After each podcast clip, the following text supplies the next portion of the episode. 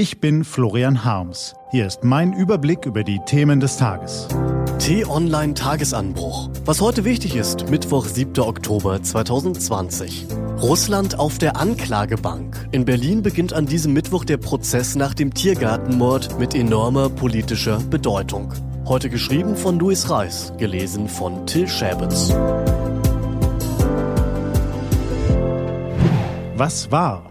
Die Maßnahmen in der Corona-Krise werden wieder strikter. Nun haben Frankfurt am Main und Berlin ihre Regeln erneut verschärft. Beide setzen auf eine Sperrstunde mit Alkoholverbot und nächtliche Kontaktbeschränkungen. Dass die neuen Einschränkungen vor allem das Nachtleben betreffen, zeigt, wer nach Ansicht der Experten verantwortlich für den jüngsten Anstieg der Corona-Zahlen ist. Junge Menschen, die die Einschränkungen der Pandemie satt haben und sich über die geltenden Regeln hinwegsetzen. Oder, um es mit den Worten von Berlins regierendem Bürgermeister Michael Müller zu sagen, das feierwütige Volk.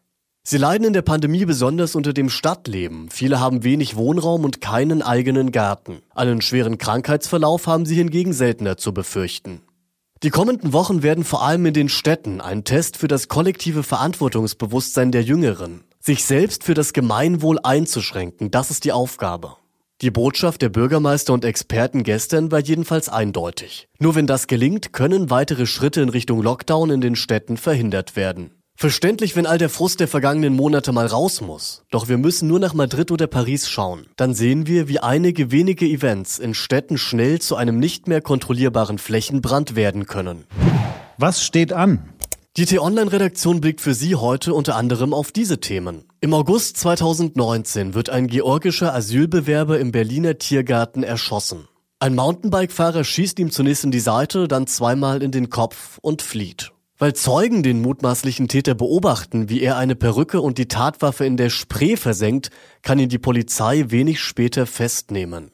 Am morgigen Mittwoch ab 9 Uhr wird dem mutmaßlichen Schützen der Prozess gemacht. Doch dabei geht es nicht nur um die schreckliche Tat und eine möglicherweise lebenslange Freiheitsstrafe, es geht auch um die Beziehungen Deutschlands zu Russland. Oder um das, was davon nach den Skandalen der letzten Jahre noch übrig ist. Bei dem Angeklagten handelt es sich nämlich um den 55 Jahre alten Russen Vadim K. Seine Tätowierungen sollen darauf hinweisen, dass er früher bei einer Spezialeinheit des russischen Militärs gedient hat. 2014 soll er in Russland einen Mord mit ähnlicher Vorgehensweise verübt haben. Die Fahndung wurde kurze Zeit später aus ungeklärten Gründen eingestellt. Das Opfer, der 40 Jahre alte Turnike K., war von russischen Behörden als Terrorist eingestuft worden. Er hatte im zweiten Tschetschenienkrieg von 2000 bis 2004 als Anführer einer Miliz gegen Russland gekämpft. Auch wenn der Angeklagte Vadim K. schweigt und mögliche Komplizen vermutet werden, die Generalbundesanwaltschaft hält die Tat für einen Auftragsmord der russischen Regierung. So sitzt der Machtapparat von Staatschef Putin bei der Verhandlung imaginär mit auf der Anklagebank. Die Kanzlerin hat bereits deutlich gemacht, sollte das Gericht ebenfalls zu dieser Einschätzung gelangen, wird es Konsequenzen geben. Wie sollte es auch anders sein? Ein Auftragsmord ausgeführt im Herzen der deutschen Hauptstadt muss eine harte politische Reaktion zur Folge haben. Auch weil die Liste russischer Vergehen immer länger wird. Zur Erinnerung. 2015 griffen russische Hacker den Bundestag an. Die Vergiftung von Kreml-Kritiker Alexei Nawalny war mitnichten ein Einzelfall.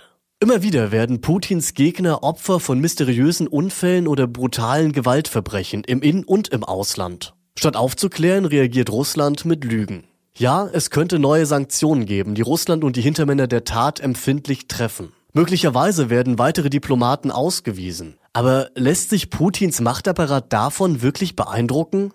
Der Prozess um den Tiergartenmord könnte ein entscheidender Wendepunkt im Umgang mit Russland sein. Gestern ist der deutsche Astrophysiker Reinhard Genzel gemeinsam mit zwei Kollegen mit dem Physik-Nobelpreis ausgezeichnet worden. Heute geht es dann mit der Auszeichnung für Chemie weiter. Den Preisträger gibt die Königlich Schwedische Akademie der Wissenschaften in Stockholm um frühestens 11.45 Uhr bekannt. Und die deutsche Fußballnationalmannschaft absolviert in den kommenden sieben Tagen gleich drei Spiele, um ausgefallene Partien in der Corona-Krise nachzuholen. Los geht es heute Abend in Köln mit einem Freundschaftsspiel gegen die Türkei. Sportlich deutlich bedeutsamer ist der Auftritt von Tennisprofi Laura Siegemund in Paris. Sie hat es als einzige Deutsche ins Viertelfinale von Roland Garros geschafft, dem größten Sandplatzturnier der Welt. Ab 12 Uhr trifft sie auf die Tschechin Petra Kvitova. Diese und andere Nachrichten, Analysen, Interviews und Kolumnen gibt's den ganzen Tag auf t-online.de. Das war der T-Online-Tagesanbruch vom 7. Oktober 2020, produziert vom Online-Radio- und Podcast-Anbieter Detektor FM. Den Podcast gibt's auch auf Spotify. Einfach nach Tagesanbruch suchen und folgen. Ich wünsche Ihnen einen frohen Tag. Ihr Florian Harms.